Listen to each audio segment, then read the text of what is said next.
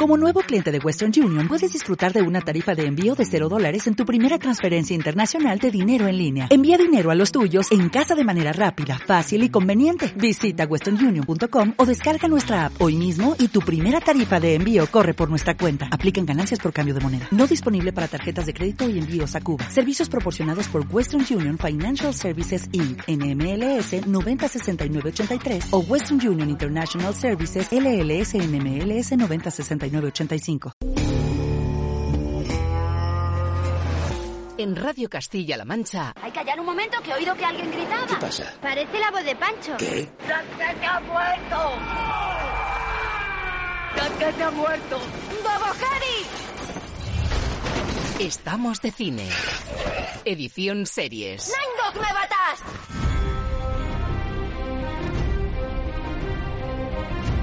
Aquí comienza el programa de series de Radio Castilla-La Mancha. ¿Cómo te llamas? Heisenberg. Heisenberg.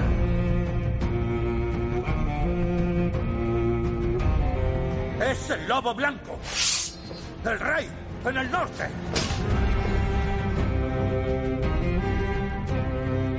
Venga, chavales, haced un círculo. Dad las manos, a por ellos. A la de tres. Una, dos, tres. Dracaris.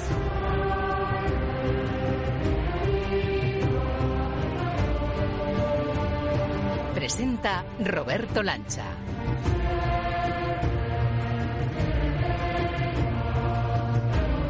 Hola a todos, ¿qué tal amigos, seriéfilos y oyentes de Radio Castilla-La Mancha? Llegó el adiós, Despedimos octubre con la sensación de orfandad que nos deja esta vez La Casa del Dragón. La puesta estrella de HBO Max cierra su primera temporada, la verdad, dejándonos a medias. Ni sí ni no, ni blanco ni negro, ni subo ni bajo. Gran episodio para bajar el primer telón, pero a muchos la cosa se nos ha quedado a medias. Tanto los Arryn como los Baratheon están emparentados con mi casa. Y todos ellos me juraron lealtad. Como la casa Hightower, si mal no recuerdo. Y como vos. Lord Corlys. Contáis con el apoyo de nuestra flota y nuestra casa, mi reina. Pues sí, amigos, todo apuntaba a que esto, esta reacción en cadena a la grave traición Hightower, iba a explotar en el capítulo final, que habría fuegos artificiales, pero no.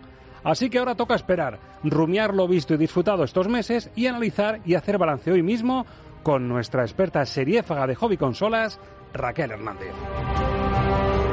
Pero atención, que no cunda el pánico que tenemos plan B de altos vuelos para afrontar el vacío que dejan Anillos y Dragones. A las puertas de Halloween te vamos a recomendar series como la segunda temporada de Historias para no dormir, que ha entrado en Prime Video, o El Gabinete de las Curiosidades de Guillermo del Toro, recién estrenado en Netflix. Ficciones sesudas cargadas de talento, perfectas para pasar un rato de sugestión de alta factura. New Life Century te ofrece la oportunidad de seguir siendo único.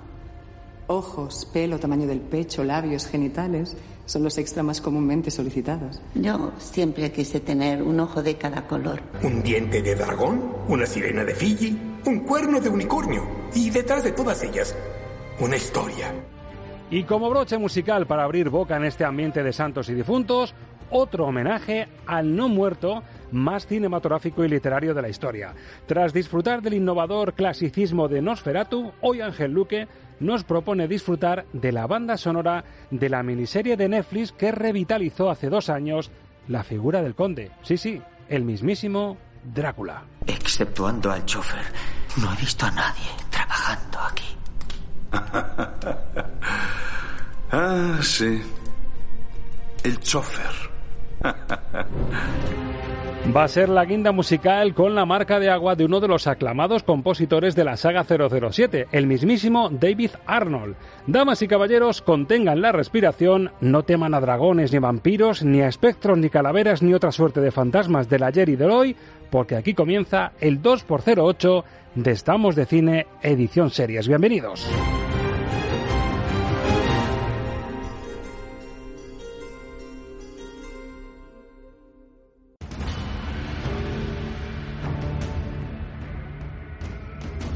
Filtro Rachel, las series del momento con Raquel Hernández.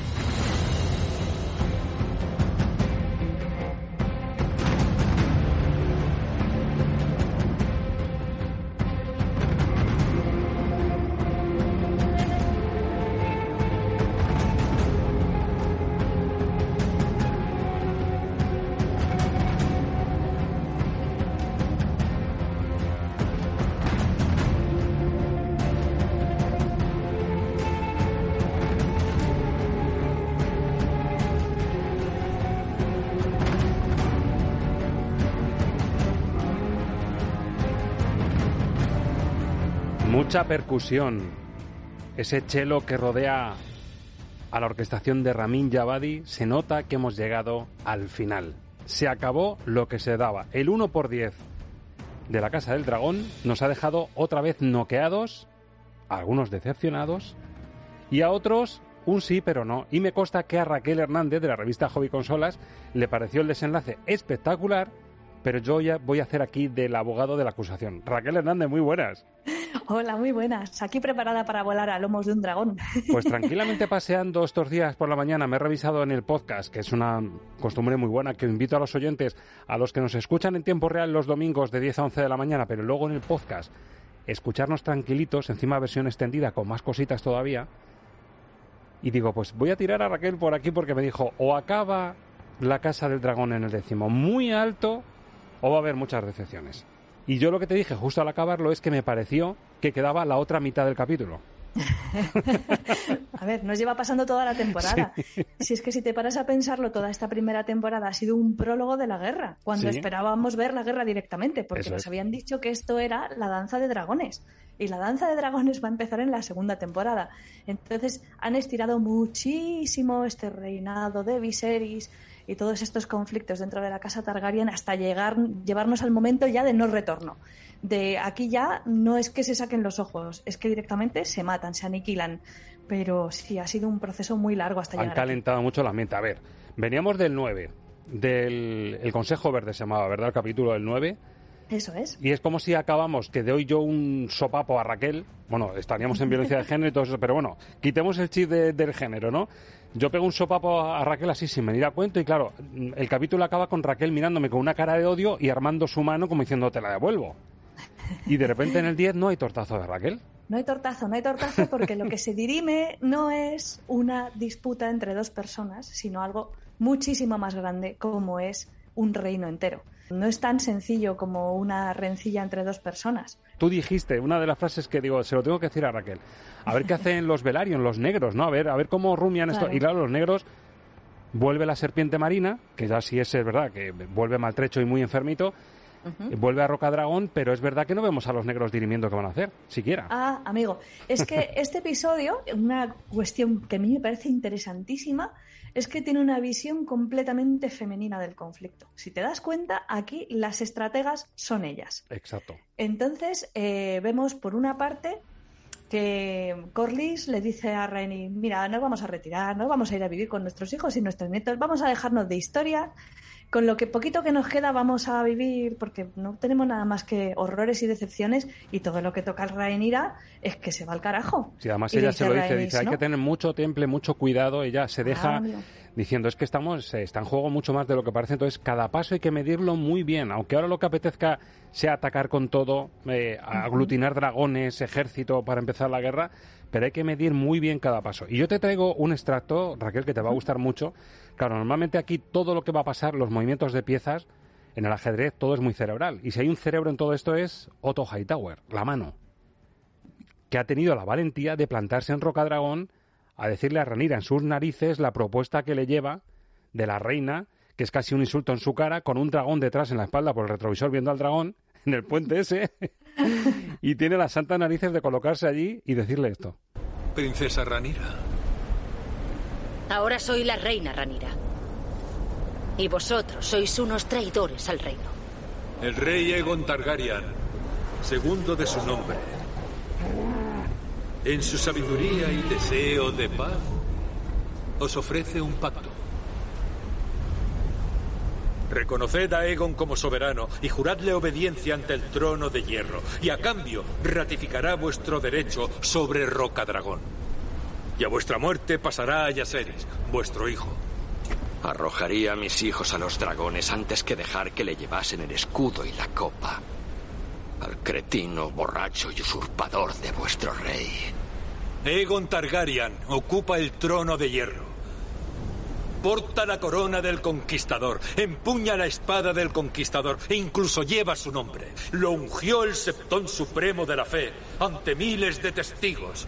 Todos los símbolos de la legitimidad le pertenecen. Tanto los Stark, los Tully como los Baratheon, todas casas de renombre, ya han recibido y están sopesando generosas propuestas de su rey. Los Stark, los Tully y los Baratheon me juraron lealtad. Cuando el rey Viserys me nombró heredera.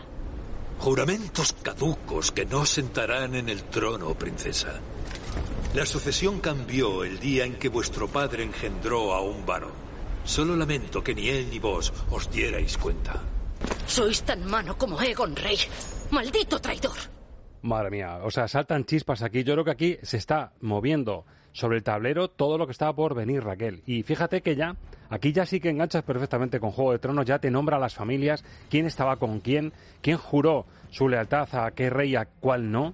Con lo cual aquí estamos ya en el tablero del Juego de Tronos que, conocemos y que disfrutamos tantos años. Claro, efectivamente, aquí ya lo que tenemos es el enfrentamiento total, ya tenemos eh, delimitadas un poco las casas con quién van, como bien dices, porque al final esto son los verdes contra los negros, así de claro.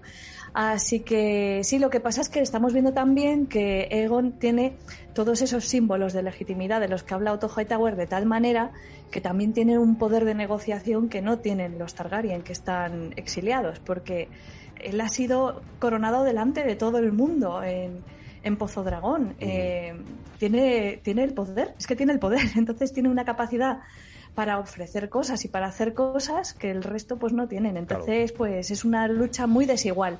¿Qué tienen los Targaryen? Dragones, más dragones que nadie. Y de hecho, por eso que has dicho tú, por la legitimidad que tiene la coronación de Aegon, es precisamente por lo que Otto Hightower no sale allí achicharrado, a la brasa.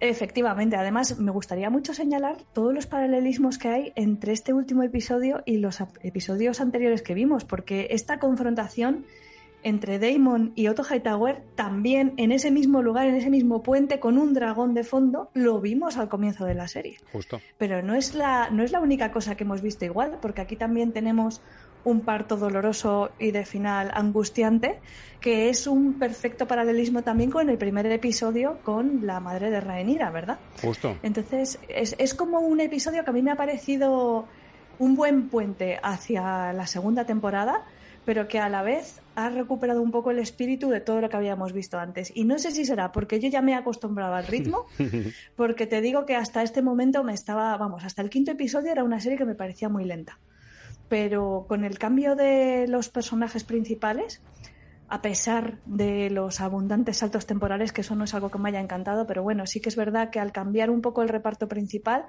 es como que ha empezado a coger comba. Y será que ya me he acostumbrado o ya sé lo que me puede ofrecer la serie, pero la he visto más encauzada en este último episodio. Hombre, y tanto, está muy, muy encauzada. Lo único que, claro, cuando se da, yo creo que es el único capítulo en el que realmente, en otros, y más los que tenemos ya paladar de muchos años, de, fijarte un poco en cómo te lo está contando el, director y el creador del, capítulo, sabes cuándo va a venir el fundido a negro y las letritas. Pero en este, cuando Ranira se da la vuelta de la chimenea y Zas. Qué mal te has sentado, ¿eh? ¿Cómo? Qué mal te has sentado. No, yo te entiendo porque. Me consta que en casa de Raquel también ha pasado esto. Bueno, te tengo que contar una cosa muy importante, muy importante. Pues que ese plano final eh, fue una improvisación de, los protagonistas. ¿Ah, sí? ¿No se tenía que dar la vuelta? ¿O el gesto, lo que hace Damon de cogerle la mano? Lo que hace Damon de cogerla de la mano, darse la vuelta, quedarse los dos en un momento de intimidad frente a la hoguera y luego que ella se dé la vuelta, improvisado por el actor que hace de Damon que es que es un crack, la verdad. Oye, pues chapó por los dos porque yo creo que queda mejor así que si se llegan a quedar de espaldas mirando la chimenea, ¿eh? Efectivamente. O si los vemos reaccionar frente a la cámara, no, no habría tenido la potencia que tiene Justo. Ese, ese te suelto la bomba y que vean la reacción de tu cara, que es. un poema. Los tambores de guerra se ven en la mirada entre lágrimas y odio absoluto contenido de, de Ranira, se ven perfectamente y es el mejor cliffhanger para, la temporada que viene. Cuidado que te tengo que contar otra cosa, que es que la actriz que interpreta a Ranira ya ha dicho que su personaje está completamente desatado en la segunda temporada. Hombre, ya está bien. Se entiende, ¿no? Otro cliffhanger, otro más. otro más. Pero yo me, quedé, me quedo como la segunda parte. Digo, ¿en serio? Ya no puede ser. Por cierto, aclaración para los oyentes sobre spoilers. Ya sabemos que aquí hemos contado cosas jugosas, con nombres, con apellidos, con situaciones que están pasando, pero lo fuerte de cada capítulo, si los oyentes se dan cuenta, no reservamos lo fuerte, fuerte, fuerte, lo, lo dejamos ahí un poquito en suspense, ¿verdad? Con mano izquierda, eh, rozamos el spoiler, pero que los oyentes sepan que los que no van súper al día, que damos por hecho que no todo el mundo es eh, serie Filo Premium que se está viendo todo a las 4 de la mañana, como hiciste tú, Raquel, o a las 8, como hice yo, y, que luego lo viste en pantalla grande, que ahora te preguntaré por eso. Pero hay que reconocer que estamos intentando mm, un término medio. Es decir, oyentes que más o menos van al día, somos, cautos. Entonces, sobre una de las cosas que pasa en, este capítulo, yo te diría, en la proyección que hubo para prensa el día siguiente, porque yo, claro, pensando en eso, Digo, aquí muchos seguro que lo han visto. Digo, pero si yo soy el organizador del evento, yo hay un momento del capítulo en el que hubiese tirado como cachitos de carne que cayesen del techo. total, total. Pues mira, te lo tengo que contar porque es que fue una cosa muy divertida. Claro, cuando tú ya lo has visto, ya lo has visto en la intimidad de tu hogar, ya te has escrito tu crítica, ya lo tienes lanzado, lo tienes interiorizado, incluso te lo has vuelto a ver porque has dicho, esto tengo que volver a verlo, que me ha dejado muy loca pues luego llegas a una sala en pantalla grande a disfrutar de este episodio, que es una gozada. Y claro, estás como cuando le pones por primera vez la boda roja a alguien que no ha salido de los libros. Y tú sí. Y estás mirándolo a él, no a la pantalla, porque dices, quiero ver su cara. Porque yo, por ejemplo, viendo, leyéndome lo de la boda roja, lloré como una descosida. Mm. Lo que no me hizo llorar la serie, me lo hizo llorar la novela. y, claro, cuando vi la serie ya sabía lo que iba a pasar. Es muy doloroso, pero ya lo sabía. Pero claro, aquí es que fue divertidísimo ver la cara desencajada de la gente que era como, no me lo puedo creer, no, me, no me, puedo creer lo que acabo de ver. Y además cómo, cómo cocinan la escena, ¿eh? Cómo sabes, vas, vas mirando por el retrovisor, para adelante, para atrás. La tensión, la tensión, está muy bien Algo pasará, serán tan bestias, y sí, sí, lo son, sí lo son. Sí, sí, sí que lo son, sí que lo son. Es, desgarrador, brutal, no sé, no, no, tengo palabras. Así que el momento retrovisor, que hay un momento retrovisor en, en las nubes, en el aire, pues eh, pasa un ratejo malo y, y acaba regular. Así que aquí nuestra puntuación de la Casa del Dragón, que la vamos a hacer ahora mismo, pero, por cierto, pasó también en la sala de prensa, Raquel, lo de, ¿y la otra mitad qué pasa? ¿Cómo puede acabar esto aquí? No, no me fastidies. Sí, sí, sí, sí. La gente salía eufórica por una parte, pero por otra parte había gente que salía súper decepcionada porque ya esperaban un enfrentamiento, una confrontación entre las dos vertientes ya brutal y, vamos, que es que además habíamos visto imágenes previas del episodio que qué mamones son porque para vender el episodio nos pusieron a la gente cogiendo las espadas, o sea que pensábamos que iba a haber chicha de verdad. Sí, imaginábamos lluvia de fuego aunque fuese el, asalto número uno, ¿no? Claro, entonces en ese sentido hubo gente que salió muy decepcionada. La mayoría, bueno, yo misma viéndolo en casa, no, no, ya en el pase, viéndolo en casa yo ya estaba prácticamente segura de que lo iban a dejar a las puertas del conflicto. Entonces, pues bueno, ya estaba concienciada, pero si no te conciencias es un episodio que te puede decepcionar muy fácilmente, eso es así. Totalmente. Bueno, pues La Casa del Dragón, completitos ya los 10 capítulos de esta primera temporada, eh, de la siguiente que se sabe, ¿hay fechas? ¿Se maneja ya que sea el próximo año? ¿Va a ir por año, se supone? No, no, no, no, Como prontísimo 2024, probablemente 2025. Ten en cuenta que esta serie requiere un nivel de postproducción increíblemente grande y que en la segunda temporada vamos a tener que ver muchos dragones en el cielo. O sea, se acabaron los interiores y las oscuridades y las historias. Ahora ya necesitamos ver enfrentamientos y, vamos, combates cuerpo a cuerpo y esto va a llevar mucha postpro. los CGI makers están ahí a tope ya reservando, reservando ordenador, ya me imagino, Ya me imagino, va a ser un proceso súper largo porque, bueno, ten en cuenta, por ejemplo, en Juego de Tronos había que elegir muchas veces, o te muestro un lobo guargo o te muestro un dragón, pero las dos cosas en el mismo episodio no, no caben. Entonces, sí, sí, va a ser un proceso muy lento. hay que preparar la barbacoa, hay que comprar el chorizo, la panceta, todo, ¿no? Durante años. sí, sí, sí. Para cocinarlo lentito, sí. Qué disgusto me das. Pues nada, vamos a puntuar la Casa del Dragón temporada 1. ¿Cuándo nos veremos en la 2? Pero bueno, vamos a puntuar cómo se te ha quedado al final con la remontada. Empezaste creo con el tres y medio porque no te convencía, iba lenta. Ya con todo lo que has visto con el mazazo del final, ese capítulo tan espectacular que tanto te ha gustado, ¿cómo se te queda? Haciendo la media de todo, cuatro estrellas. Creo que es una serie que podría haber dado más de sí. El nivel de producción es alucinante, pero creo que hay algunos efectos especiales que están por pulir. Por fortuna no es lo que sucede en el último episodio, que me parece mm, para enmarcar pero hay otras veces que he visto vuelos de dragón que no me han convencido absolutamente nada y sobre todo que la historia está muy alargada. Con todo y con eso, yo creo que es una serie muy solvente que ha sabido crecer al final y se va a quedar en cuatro estrellas. Yo también suscribo las cuatro estrellas de media de Raquel porque me pasa prácticamente lo que a ella. Me parece gran calidad, aunque me sigue faltando. Además, te gasté la broma, te dije, Raquel, voy a demandar a HBO porque me falta la mitad del capítulo. Sí, sí, te entiendo. es que te entiendo perfectamente. Sí, sí, sí. Bueno, pues eh, puntuada la Casa del Dragón, pero hay vida después de Los Dragones y los Anillos, ya lo decíamos. Vamos a despedir octubre con una nueva serie que llega precisamente a HBO. Lógicamente no está llamada a tapar el hueco de la Casa del Dragón porque es mucho hueco, pero es española, es nuestra y tiene que ver con una suerte de superhéroe extraño que se llama García. En la dirección tenemos a Sara Antuña, que es una de las creadoras junto a Carlos de Pando, y también están Eugenio Mira detrás, y en el guion Sara Antuña, el propio Pando, eh, basado en los cómics de Santiago García y de Luis Bustos. Un héroe muy nuestro, muy patrio, que empieza con una periodista, que nos podemos sentir un poquito implicados, eh, una periodista que está contra las cuerdas y que tiene que sacar material bueno o esas prácticas que está disfrutando pues se van a evaporar. ¿Tú por qué estás aquí? ¿Eh? ¿Y por qué estás aquí en el Crónica 24? Ah, porque soy periodista. ¿Becaria?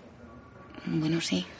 La carrera la tienes y con muy buenas notas, por eso te cogimos. Nivel de inglés alto, responsabilidad, seriedad, organización, muchas ganas de trabajar. La gente normalmente miente lo del inglés. Ah, no, es todo verdad. Vamos, que puedes comprobar lo del inglés si quieres. Llevas tres meses aquí, Antonia. Y cuando te vayas, nadie se va a acordar de ti. Haces lo que se te manda y lo haces bien.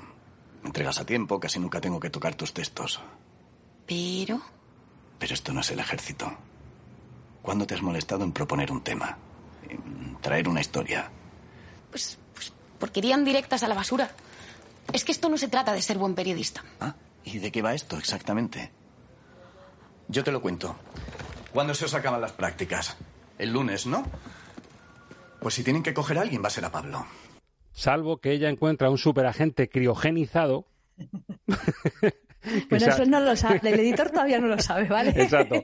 Que se llame García y entonces aquí esta pobre periodista Antonia, pues ya tiene, ya tiene vidilla para ella y para la serie. De esto va García y yo creo que es una propuesta muy atrevida que tiene un, sello americano en la propuesta, pero claro, está contada mm, de una forma muy nuestra. Sí, es una serie muy particular porque está basada también en una novela gráfica pues que también es muy peculiar. Entonces, yo primero recomendaría a la gente que se fuera a Stiberry a cogerse por lo menos el primer tomo. Hay publicados tres y los creadores ya están trabajando en el 4 y el 5 al calorcito del éxito que se augura en HBO Max con la serie. Y pues hay que decir que está a, los mandos del timón Eugenio Mira, que viene de hacer cosas tan interesantes como Gran Piano y llevaba un montón de tiempo además sin dirigir nada. y, y, lo ha dado todo, porque este hombre ya sabes que dirige, compone la banda sonora también. Es una serie riquísima en referencias de todo tipo y que además desarrolla una historia, pues como decíamos, con un humor negro bastante, bastante curiosón, en clave de sátira política también, y que nos lleva pues a desarrollarse en dos planos temporales, ¿no? El pasado y el presente. En el presente, eh, esta mujer encuentra a este super soldado crionizado que se creó en los tiempos de Franco y que estaba ahí el hombre hibernando hasta que ella lo descubre y por medio de flashbacks vamos recuperando qué fue lo que le sucedió a él en el pasado hasta llegar a ese estado y cuáles son sus grandes adversarios. Aquí villanos, es una serie de aventuras, de aventuras de acción. Eh, que llama tanto al Soldado de Invierno de Marvel como a Indiana Jones en algunas ocasiones.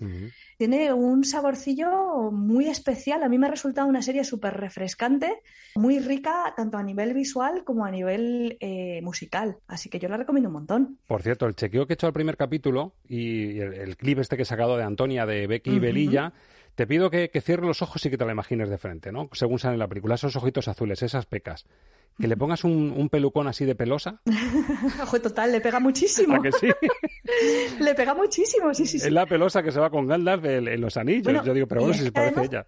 Te tengo que contar también que he tenido ocasión de entrevistar tanto a Eugenio Mira como al reparto de la serie y Becky Belilla es que verdaderamente es como su personaje, es un culo inquieto que no, no para, es una, un torrente de energía, así que le pega la energía pelosa, pero a tope. Qué bueno, qué bueno. Bueno, pues García, ¿cuántos has visto ya de García? Todos, todos. Son ocho episodios, sí. Llegaron el viernes los dos primeros a HBO Max y luego ya, irán llegando a razón de uno por semana hasta completarse la emisión. Pues ya entienden ustedes por qué a Raquel lo de serie fila se le queda corta, es seriéfaga, porque esto lo engulle como nadie. Ocho capitulazos de García, pues nada, vamos a puntuar ya. Nosotros vamos a poder ver los primeros, pero tú puntúa toda la serie global ya, como se te queda sobre cinco. Le tengo que dar como poco cuatro estrellas, como cuatro soles, porque es verdad que le he visto algún pequeño bajón de ritmo, porque son ocho episodios y se me hacen un poco largos. Es la pega que le pongo, que como pasan muchas cosas, eh, la, duración de una hora para los episodios se me hace un poco larga. Yo habría hecho casi 10 de 45, mejor que eh, ocho de una hora. Ten en cuenta también que yo, como bien dices, me los tengo que zampar del tirón. La gente lo va a poder dosificar un poquito y a lo mejor lo disfruta más. Es otra historia, ¿no? Pero bueno, se me queda en cuatro estrellas pero yo creo que con muchas posibilidades de que haya una renovación por una segunda temporada y que tiene margen de maniobra para crecer esta serie. Bueno, pues García, que es novedad, recuerden en HBO Max y que ya está desde este fin de semana y la pueden disfrutar. Y ya que estamos a las puertas de Halloween, lo tocamos con los dedos. Estamos hablando también de algo de lo que se trajo Raquel Hernández de la mochila de Sitches. Nos habló entonces de una de las apuestas fuertes para este mes de Prime Video que es Historias para no dormir, la segunda temporada de este gran homenaje a Chicho Ibáñez Serrador, que nos viene además con un capítulo para empezar, el trasplante maravilloso, que a mí me ha dejado loquísimo con un Ramón Varía y una Petra Martínez, que están maravillosos los dos. Es casi Black Mirror. Yo, mm, vamos, a hacer, vamos a dejar que suene la puertecita y a meternos en esta historia, pero a mí me parece un capítulo digno de Black Mirror.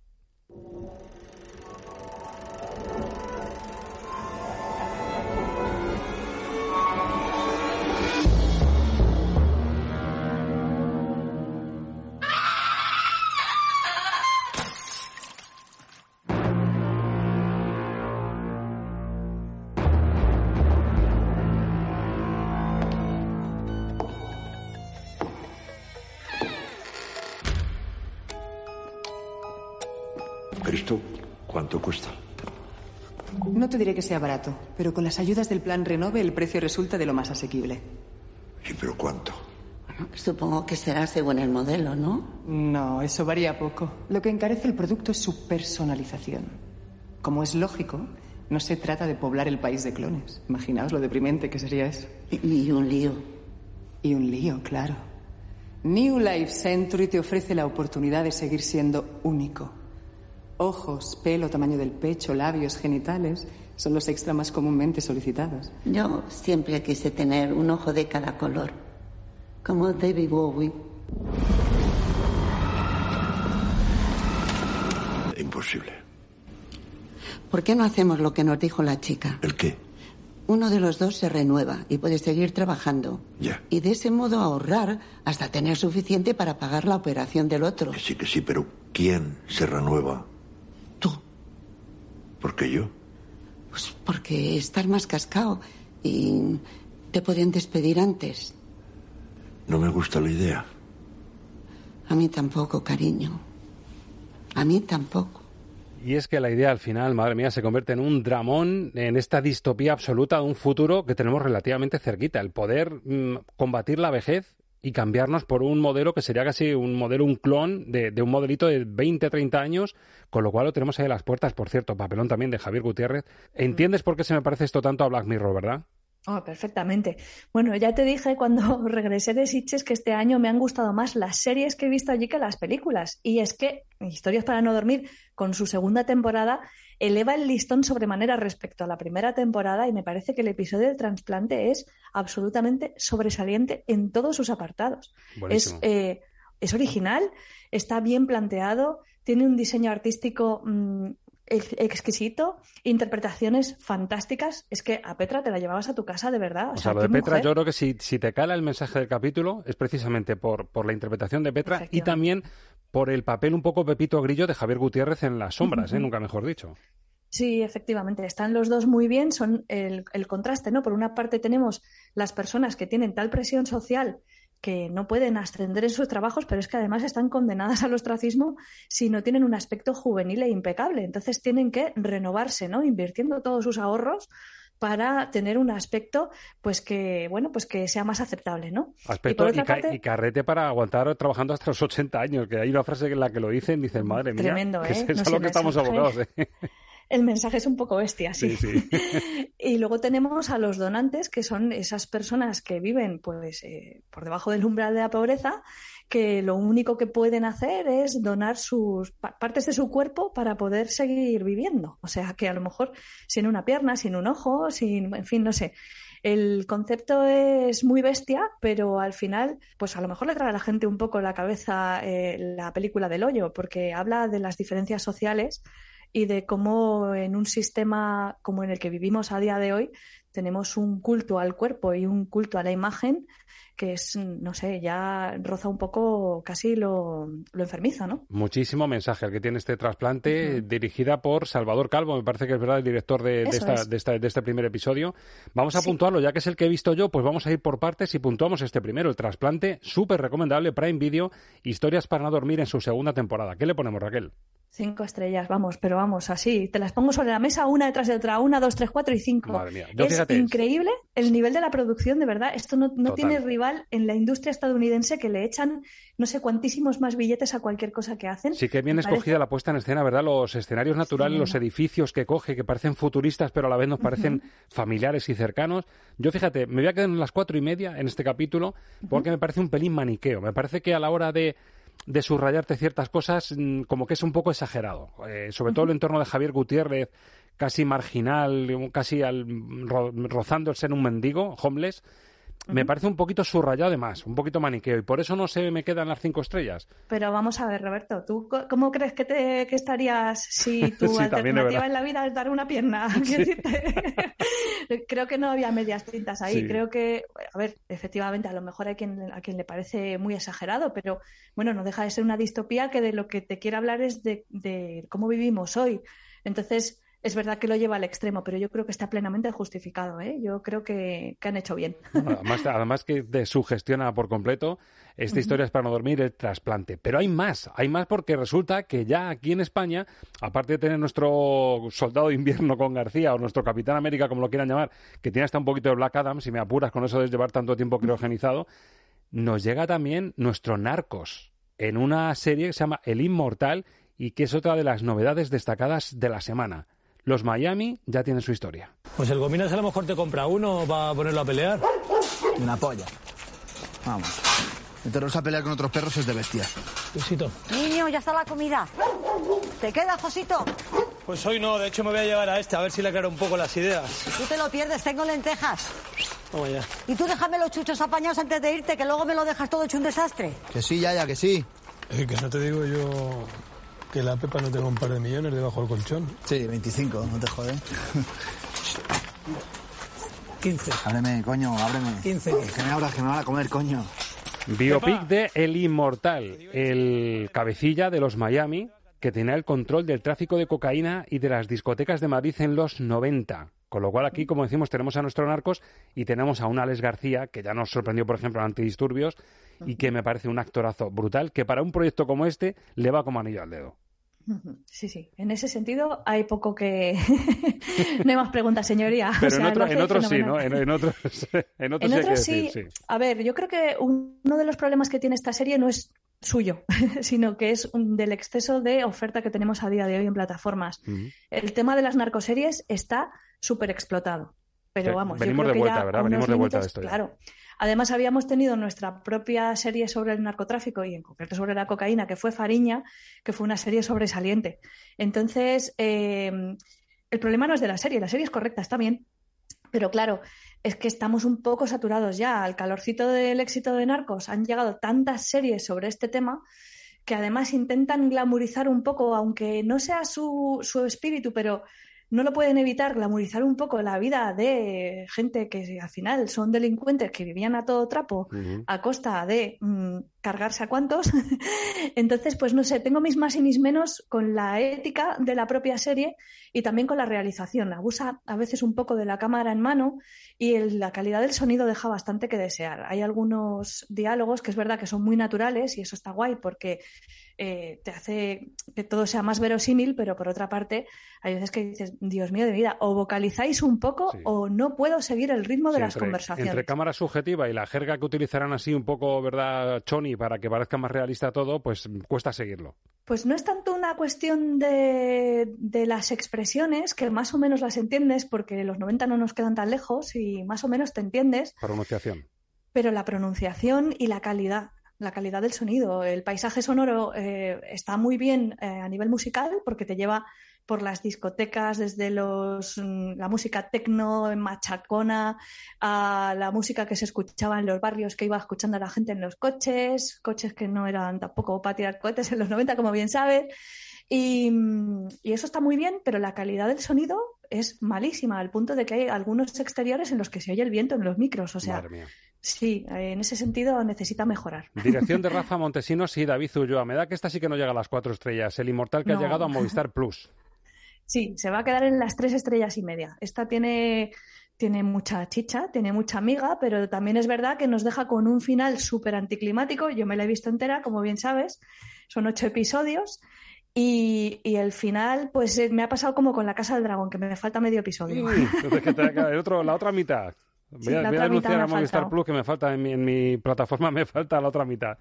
Bueno, con pues la, Con la cosa de que, claro, de la Casa del Dragón sabemos que va a haber chopocientas eh, temporadas, pero yo pensaba que esto era una miniserie conclusiva. Entonces me ha dejado con el culo torcido. Ha dicho, bueno, bueno, los Miami, esto acaba aquí ya, no, no hay más. ¿Qué ha pasado? ¿Qué ha pasado? Bueno, el Inmortal, y acabamos ahora sí, nos pegamos zambullida total en Halloween, en la textura de mm. Halloween, porque llega tu amigo Guillermo del Toro a lo Hitchcock Además, el Hitchcock en, pelo anda mejor, pero con gafitas y con una, con una buena tripita, ¿eh? como la de Hitchcock en su día, en la hora de Hitchcock. Pero aquí Guillermo del Toro, que tiene su propio gabinete de curiosidades, con una tanda de historias que son perfectas para estas fechas que estamos viviendo. En siglos pasados, cuando el mundo estaba lleno de misterios y viajar estaba reservado para unos pocos, nació un nuevo tipo de colecciones el Gabinete de Curiosidades. Estas colecciones se podían encontrar en un edificio, una cámara o en algún mueble. En estas colecciones privadas uno encontraba libros, pinturas o especímenes de historia natural o no tan natural. Un diente de dragón, una sirena de Fiji, un cuerno de unicornio y detrás de todas ellas, una historia uno podía encontrar algo tan grande como una armadura o pequeño como este juego de llaves. Las llaves de una bodega alquilada. Un lugar sagrado donde uno mantiene el pasado con vida. Las cosas que nos recuerdan nuestras acciones, nuestra oscuridad o pecados. La historia de hoy es Trastero 36 y el director es Guillermo Navarro. Vaya introducción, es fantástico desde luego, que te explique lo que es un gabinete de curiosidades, todo claro, con el engranaje que estás viendo en pantalla, tan visual.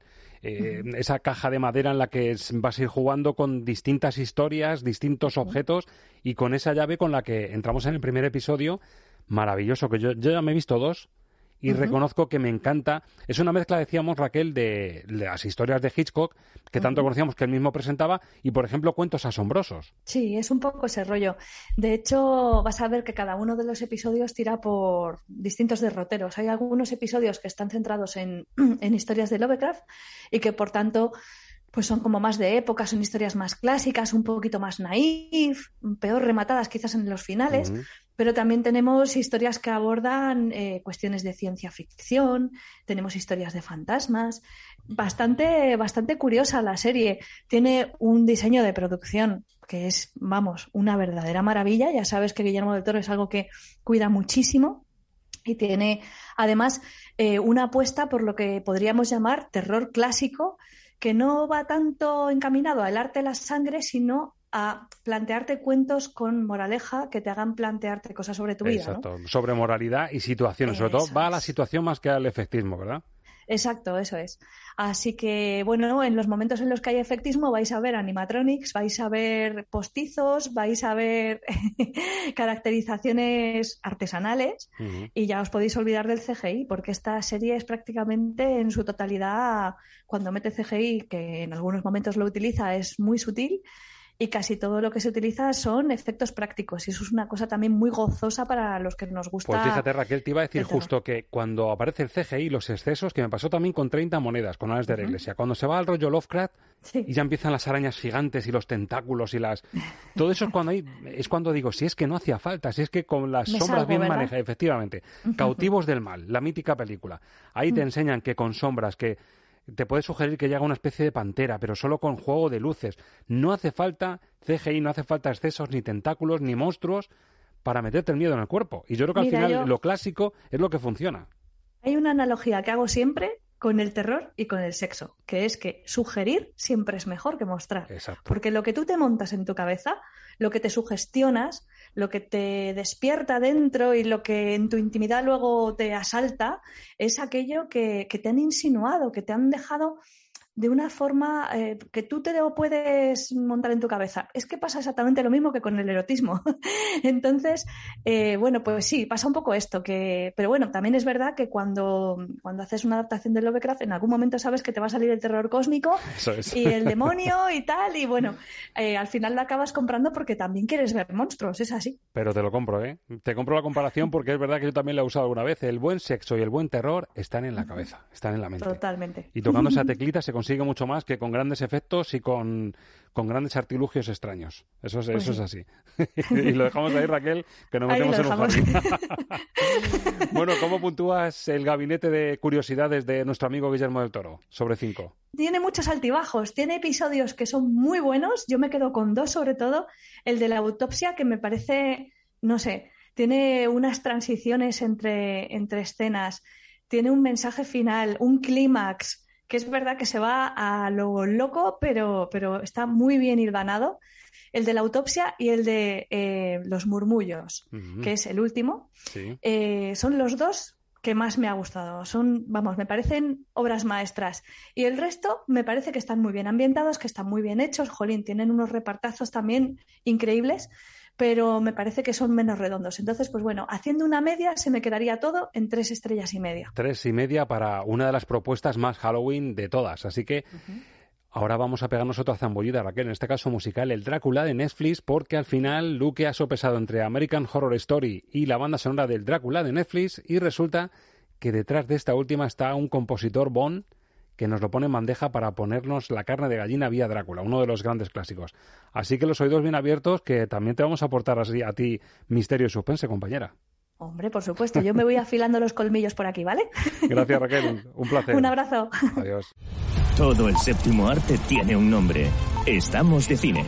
El primer programa especializado en cine y bandas sonoras de Castilla-La Mancha Media.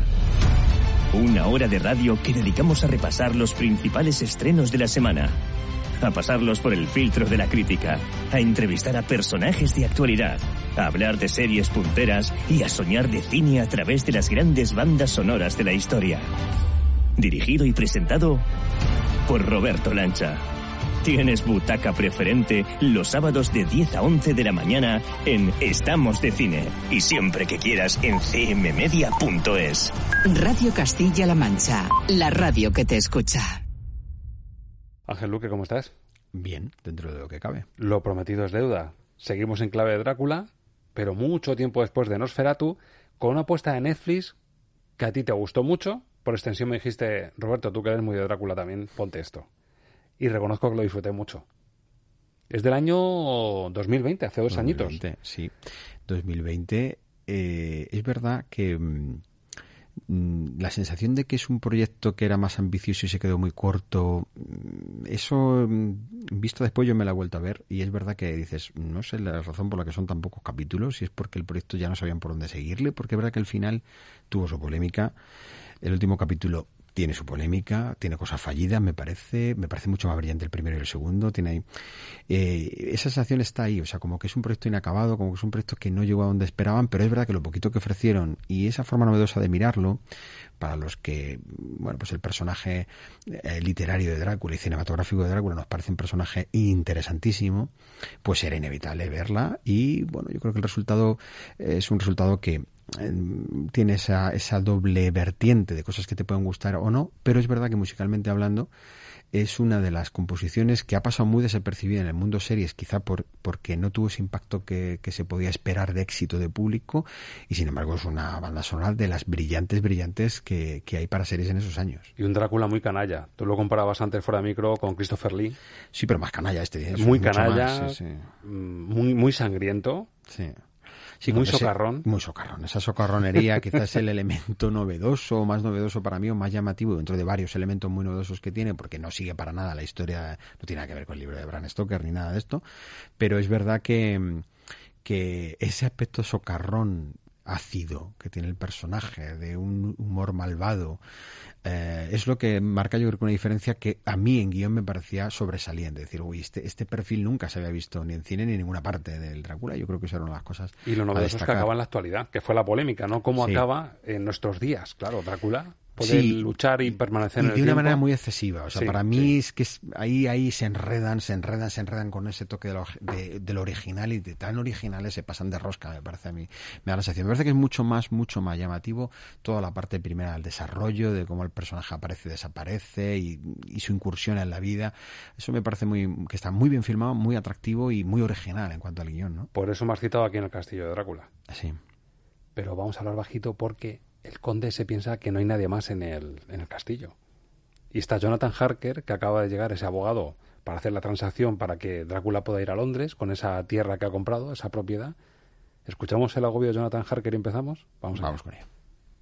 Estamos solos en este castillo. Sí.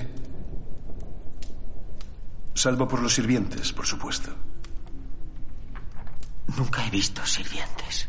No están por las noches. Tampoco los veo durante el día.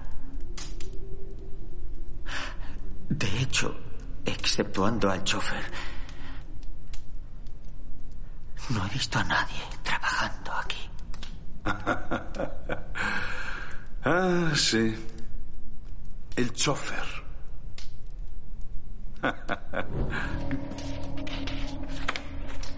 Mi pregunta es, que si aparte de usted hay alguien más viviendo en este castillo.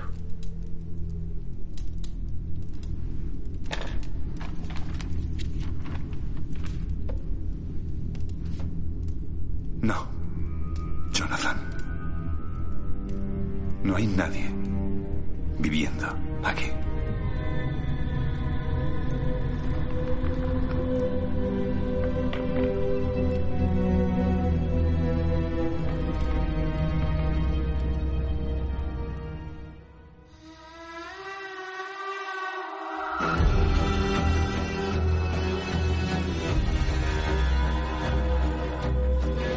Lo que ves es lo que oyes. Música para soñar series. Con Ángel Luque.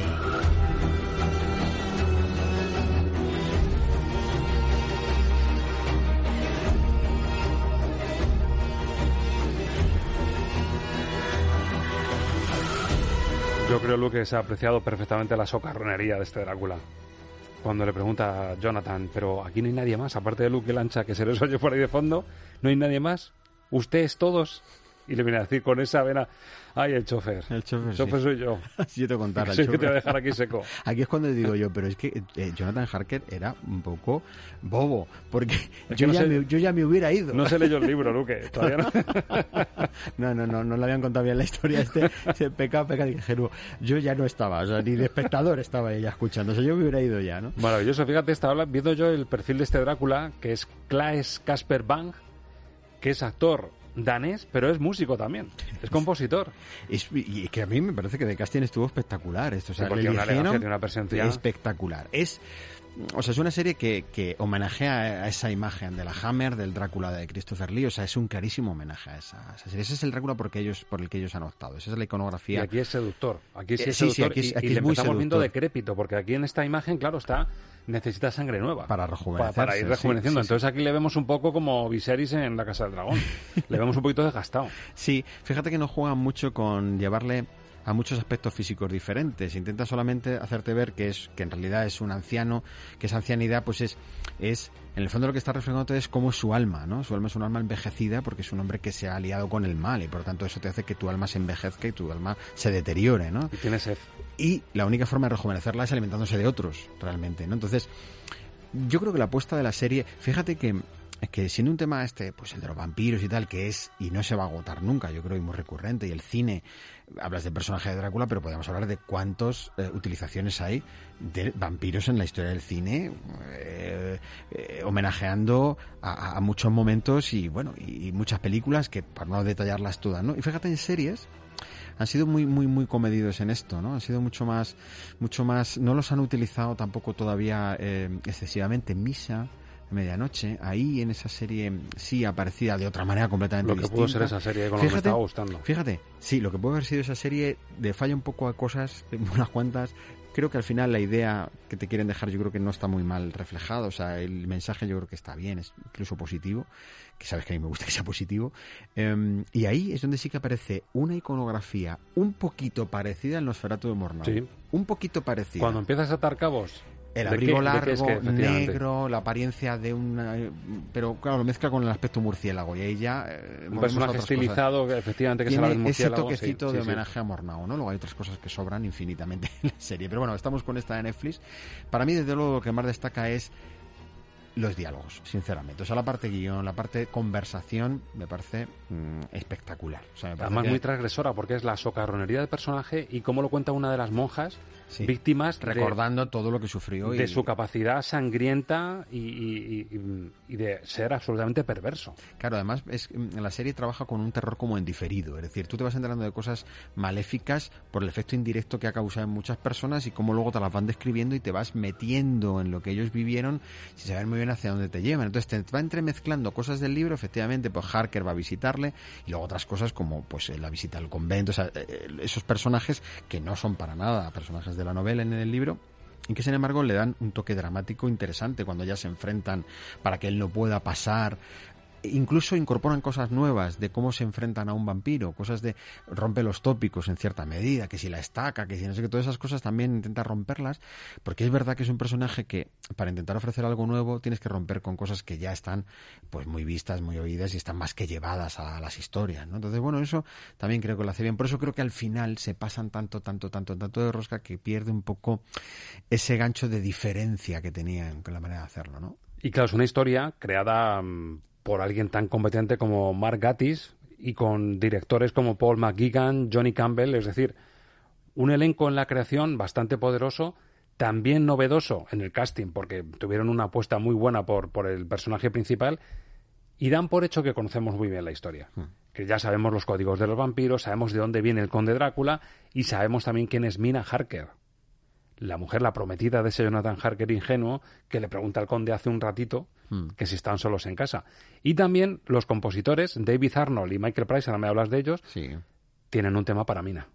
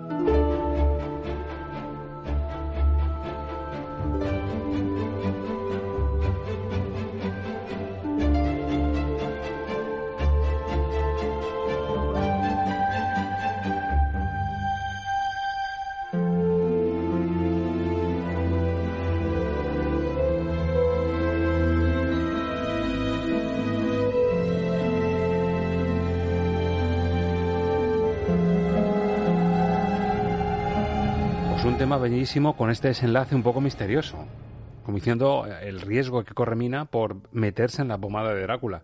Pero al principio es un tema muy Mina del Drácula de Coppola.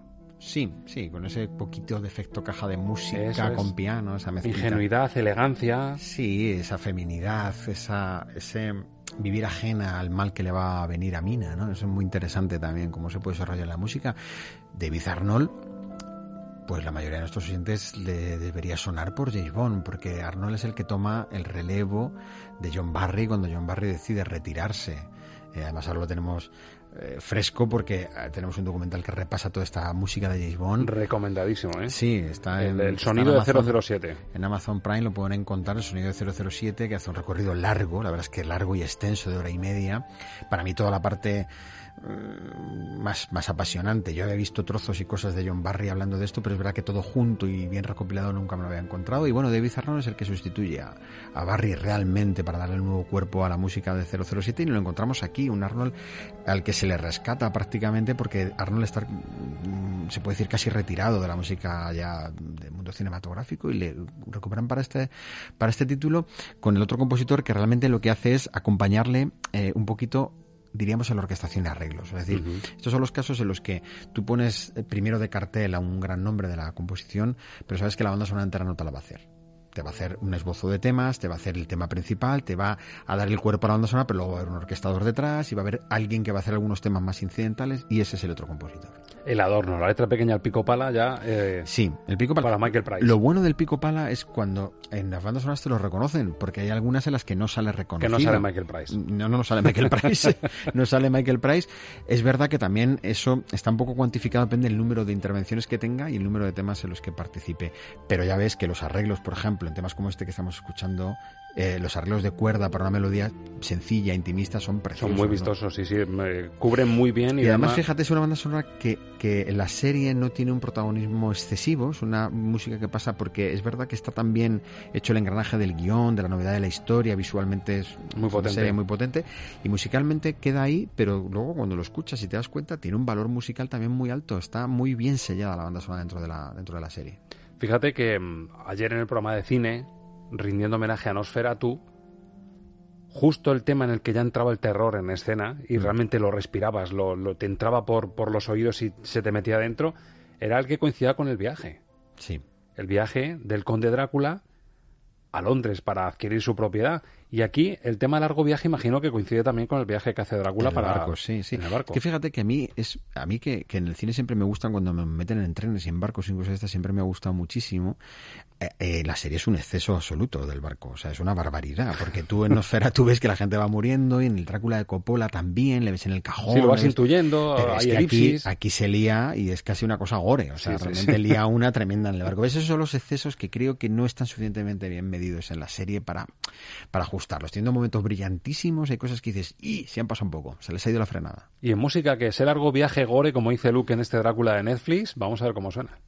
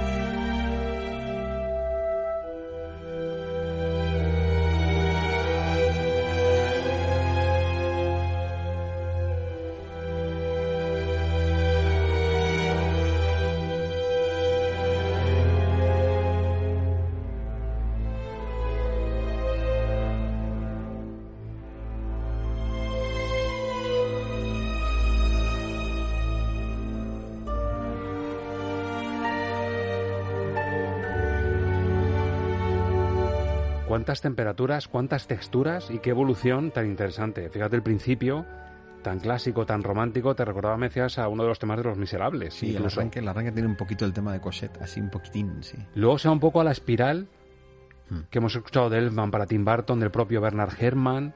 Sí, porque como ese toque de hipnosis. Claro, porque el viaje intenta intenta ser un gran homenaje a un cine muy clásico, muy decimonónico incluso, metiendo la novedad en la forma en la que se los carga. O sea, ahí es donde de repente te das cuenta que estás en una, en una historia del siglo XXI y entonces hay... un bucle de sangre del que no vas a escapar. sí, además con, hay que decir, con, con, unos aspectos eso, muy, muy, muy morbosos en algún momento, ¿no? Pero la recreación del barco, la forma de la vida del barco, los momentos en los que parece que todo va a ser muy equilibrado porque él, él interactúa con, con, la gente del barco. No es como en, el, la, historia clásica donde él está metido en su cajón de madera con la tierra de Transilvania porque si no no puede sobrevivir. Aquí no. Aquí él se pasea y es como un, como un, como uno del Titanic. Se está disfrutando. claro, entonces el buffet son la gente que tiene el barco. Entonces, bueno, pues e, exacto. O sea, le meten y cómo conquista y cómo, cómo con la palabra hipnotiza y cómo es un, es un galán realmente, pero, pero un galán destructivo y terrorífico, ¿no? Entonces, bueno, todo eso, como digo, que me parece que es muy original y está muy bien traído, la rosquita se les va y se pasan un poco. Fíjate, Luque, que hemos hecho recomendación con Raquel Hernández, experta en series, de cuál era nuestra preferida para estos días de Halloween, pero un combo de Nosferatu y este Drácula de Netflix me parece un combo muy bueno. Y además es como, como cuando tú haces una, yo qué sé, una comida más ácida con miel o cosas así, ¿sabes? Para equilibrar. Es, que es, esos son dos gustos. Lo más antiguo de todo, Lo, más, la esencia mm. más clásica de, la historia de Drácula que conocemos, que es el Nosferatu del año 22, y este Drácula de hace dos años, de 2020, casi 100 años de diferencia para rendir homenaje al mismo personaje. Esto mm. para Halloween es perfecto. Sí. Y te dejas de calabazas y de fantasmas, ¿no? Sí, bueno, es que yo no soy nada de calabazas ni fantasmas eso, que me parece que no, bueno, en fin, no, no corresponde ni, ni... Pero bueno, bien. Otra cosa es el cine y otra cosa es, las expresiones y personajes históricos de la literatura como es Drácula, ¿no? Estoy viendo aquí el tema que has elegido para cerrar, de Fear, el miedo. El miedo, El horror. Aquí yo creo que no va a haber respiro, Luque. Te aprovechas es una que, estamos en... que, ayuda mucho a respirar, ¿eh? Claro, pero como estamos en series, has dicho, bueno, aquí no tengo por qué respetar la filosofía del estamos de cine y aquí puedo, puedo irme un poco al terror para cerrar. Sí, pero porque, bueno, porque me parece que es uno de los... Sí, pero no, no, no tanto por eso, sino porque creo que es uno de los temas más valiosos de la banda sonora en cuanto a lo que es musicalmente hablando. O sea, por muy cierto, valioso. Mm, la apuesta por David Arnold, el rescate de David Arnold, el tipo que magnífico, es, una idea estupenda. Y, viene a reflejar la temperatura, es un, es un barómetro perfecto para saber que con este Drácula fueron a por todas. Claro, por eso digo que, que, que fíjate que podrían haber, haber sido no una miniserie tan miniserie, que es mini miniserie, o sea, que como que te pide seis, siete capítulos ¿Qué pasó algo raro ahí? Yo creo que sí, se me queda como que el guion puf, se, Producción british, es decir, quisieron darle una impronta a british y claro, el rescate de David Arnold a mí me parece que es reflejo de la importancia que dieron a la serie. David es un gran compositor british. Y vamos a escuchar su desenlace, el que ha elegido Luque con ese nombre, yo creo que tan clarísimo, el terror.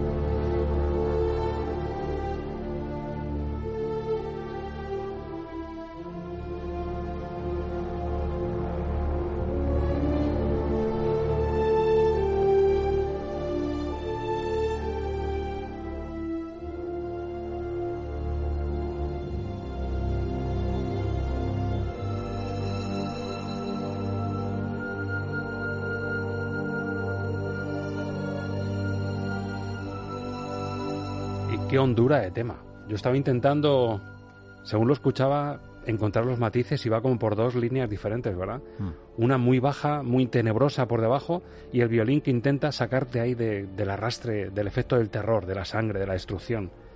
La esperanza que tú le quieres encontrar al tema para despedir, ¿no? Sí, mira, en la cuerda. Según va subiendo en temperatura, te va desarrollando un tema donde hay mucha más pasión, donde hay vida, donde, parece que la vida se abre paso realmente, ¿no? Que al final es lo que tienes que concluir, o sea, la vida se va a terminar abriendo paso y, este hijo del mal desaparecerá realmente, ¿no? Dejará de aterrorizarnos y de, y de hacer que el mal triunfe. Y el tema es grandioso porque ole por David Arnold, que en unos tiempos en los que aquí todos hubieran metido mucho efectismo y hubieran metido eh, una serie de, efectos incluso muy muy precompuestos, se va a una forma de componer clásica absolutamente de lo que haría un compositor heredero de un Wagner como hemos encontrado en Erdmann y lo que hizo Killar, incluso lo que hizo Bernard. Hace un homenaje y un recorrido a muchas de las melodías que han aparecido en Drácula. Por eso me parece apasionante, porque lo que hace es atreverse a llevar una serie tan moderna como puede ser esta, con una visión tan moderna, la lleva al puro estilo más clásico de lo que ha sido el cine para este personaje.